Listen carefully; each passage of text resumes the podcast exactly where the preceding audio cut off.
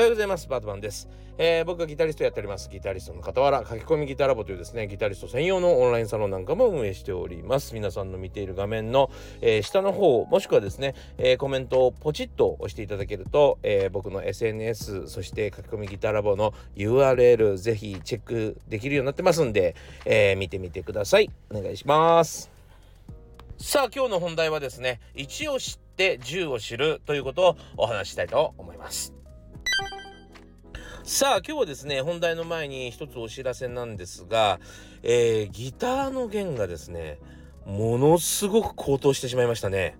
値段がお安いで有名なサウンドハウスさんもですね、えー、とうとう値上げを踏み切りました。はい。本当に今までありがとうございましたという感じですね。他店がどんどん値上げをしていくのにもかかわらずですね、えー、それをもう全く無視してるかのように、えー、今まで通りの値段で発売されておりまして、途中一回ね、値上げがあったんですよ。ああ、このまま上がっちゃうかなーなんて思ってたら、えー、逆にもう一回安くなるみたいな時もあって、さすがサウンドハウスさんと思ってたけど、やっぱりね、えー、多分まあこの物価の高騰には耐えられず値段がガンと、えー、上げるしかなかったっていうところだったと思うんですね。えー、ワンセットあたり400円とか500円ぐらい上がったんじゃないかな。昔のワンセット分、えー、上がったと言っても過言じゃないかもしれませんね。はい。なので、まあ皆さんが取ってる一つの手法としてはですね、コーティング弦を貼るというのをみんなやってるようなんですよ。えー、コーティング弦というのは何かというと、弦のあの周りにですね、コーティングを施して、特殊なコーティングを施して、まあ手の汗がですね、弦に触れないような状態を作ることによって、まあ錆を起こさせない。ね、え弦を長持ちさせるということをやってるんですが、このね、コーティング弦、実はね、弱点があるんです。えっ、ー、とです、あの、僕らみたいなプロの人たちがですね、例えば、まあ、1日リハーサル6時間から8時間やってですね、まあ、1週間、2週間リハーサルやって、通販に出て、えー、それもですね、何ヶ月も本番、リハーサル、本番、リハーサルとやってですね、そういうのにはですね、そのコーティングというのは結構耐えるんですよ。そして音質があんまり変わらないんで助かるんですね。ただし、まあ、1ヶ月から2ヶ月ぐらいで、えー、コーティングが剥げてきます。なんか表面がね、バサバサし始めるんですよ、何か。コーティングですね、本当に。でもね、なんていうのかな、ちょっとね、布が擦り切れたみたいなバサバサ感が出てくるんです。えー、これはですね、あの、残念なことに、まあ、アマチュアとか一般の方、自宅でですね、まあ、練習してる人たちも同じで、同じぐらい、そうだな、まあ、1ヶ月から2ヶ月、3ヶ月ぐらいでですね、表面がバサバサしてしまうんですよ。そうなんです。それね、あの、使用頻度に関わらずですね、大体そのぐらいの期間でバサバサしてきちゃうんです。なので、えー、2、3ヶ月後には絶対変えなきゃいけなくなるんですね。そう。使用頻度は全然違うのによ。そう。それがね、ちょっと弱点かなと思います。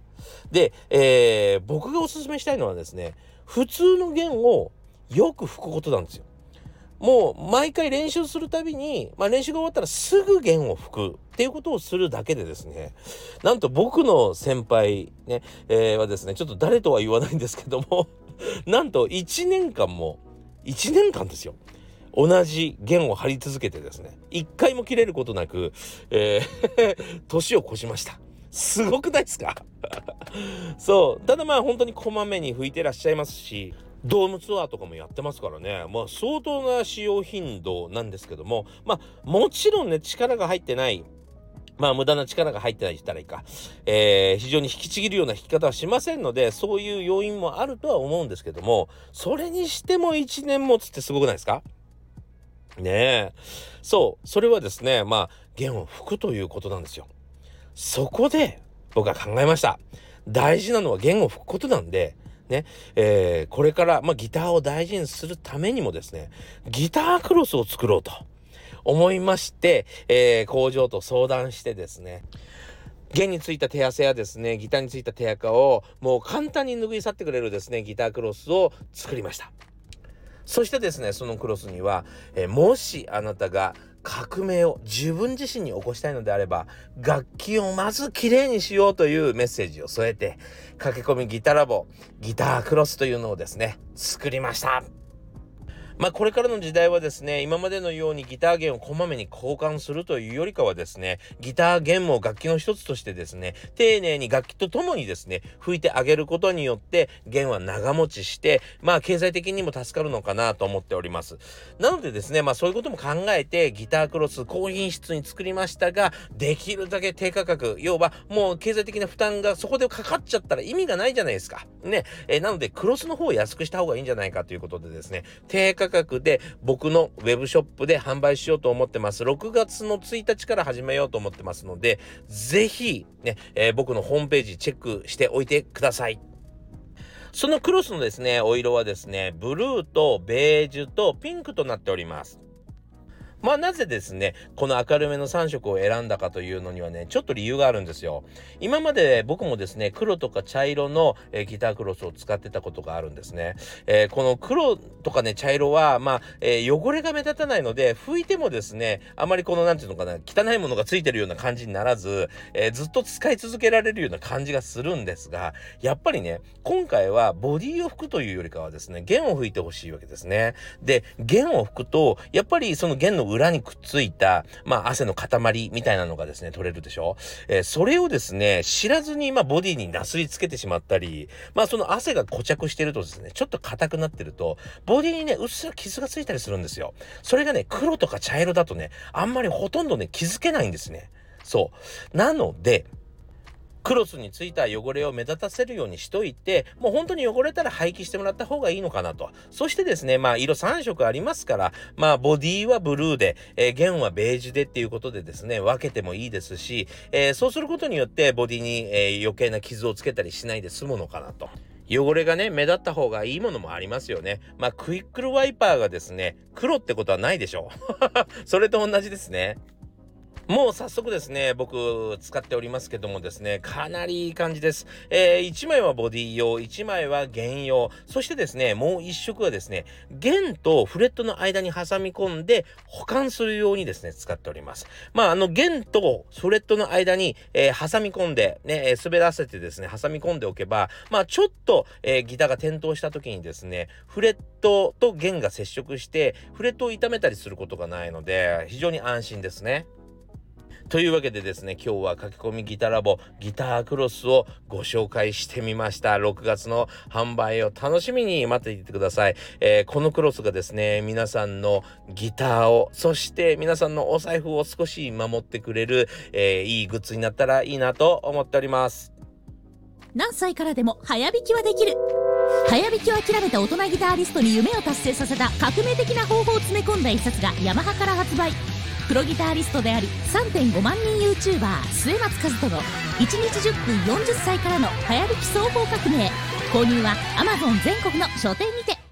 さあ今日の本題でございます。1を知って10を知るということでですね、お話をしたいなと思います。このお話はですね、えー、僕の書籍、1日10分40歳からの早弾き双方革命のですね、174ページ、そのフレーズをマスターした先のことというところのですね、えー、お話の深掘りでございます。はい。というわけでですね、その部分のお話をしたいと思いますが、その前にですね、このページ非常にわかりやすいので、えー、冒頭の部分をですね、ちょっと読んでみたいと思います。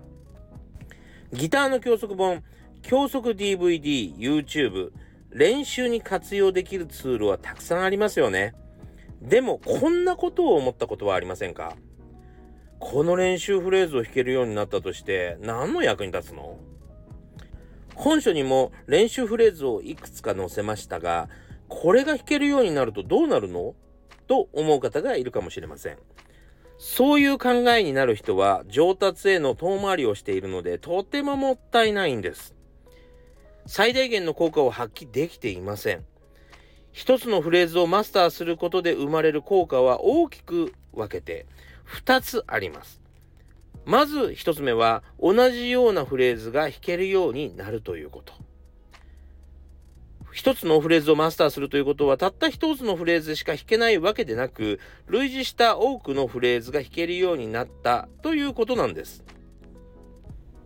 隣のページに行きますが、2つ目はフレーズをマスターするということで世界が広がるということです。例えば単純なフレーズだけどすごく早く弾けるとか、とても派手なフレーズを弾けるようになったとしましょう。そうすると、バンドやらないとか、僕が参加してるコミュニティに参加しないといった誘いが来るようになります。みたいな感じでですね、書いてあります。といったわけでですね、まあ、あの、練習嫌いの人たちのイメージはですね、1を知ると、1を知るっていうふうに思ってる人たちが多いんじゃないかなと思うんですね。2とか3とかになるわけないというイメージでしょうかね。まあ、ここから先はですね、ちょっと耳の痛い話になるかもしれません。えー、若手バンドマンとか、えー、若手クリエイターに僕からの、まあ、エールだと思って聞いていただけたら嬉しいんですけども、まあ何かですね、夢を追いかけるときにはですね、まあ自分のやってることではお金にならずにですね、まあバイトなんかをしなければいけないっていうのはまあ当たり前のことですね。まあ他のことをやってお金を稼いで生活をなんとか立てていかなければいけないっていうのは、まあしょうがないことじゃないですか。ただ、この働き方にちょっと問題があって、まあ時給ね、えいわゆるタイミズマネーで縛られてしまうとですね、まあ簡単な話、どんなに頑張っても時給1000円なら1000円しかもらえないし、えー、頑張らなくてもそこにいればですね、1000円もらえるという考え方になってきますね。それを長くやってしまえば長くやってしまうほど、やっぱり1頑張ったら1しかもらえないという発想になってきます。でもね、あなたが1頑張ったおかげで、実はそれは2とか3とか4とか5を生み出してるんです。ただ、その1以外のね、他の4とかはですね、あなたには入ってきません。その4はどこに入ってるかというと、そのあなたを雇っているオーナーに入ってるんです。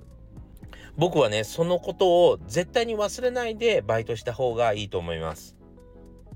まあ例を挙げてお話をすると、まあコンビニでね、バイトするとします。1時間1000円と契約をしてしまったら、あなたには1000円しか入りません。それ以外の利益というのはなかなか生まれないですね。まあ、あとは店員同士、要はバイト同士の仲が深まるぐらいでしょうかね。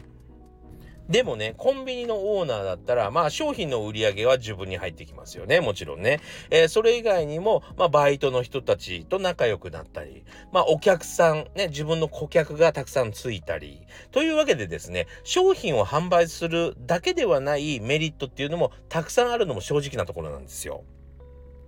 それが基本的に仕事というものですね。だから楽しいんです。だから楽しいんですよ。得るものが多いから。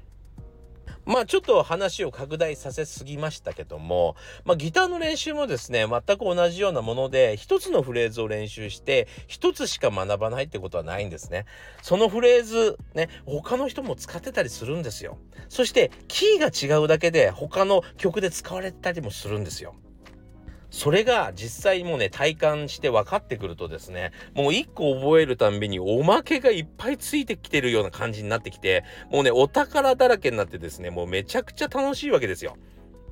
なのでですね、一個だけでいいんです。まあね、あのー、今練習したくないなと思う人はですね、一個だけ頑張ってみたりするといいんじゃないでしょうかね。えー、それが次の道をまた照らしてくれてですね、えー、前に進みやすくなると思います。ぜひね、えくじけずに頑張ってみてください。というわけでですね、今日もご視聴ありがとうございました。また、今週1週間が始まりますね。張り切って参りましょう。というわけでですね、また次回お会いしましょう。それでは。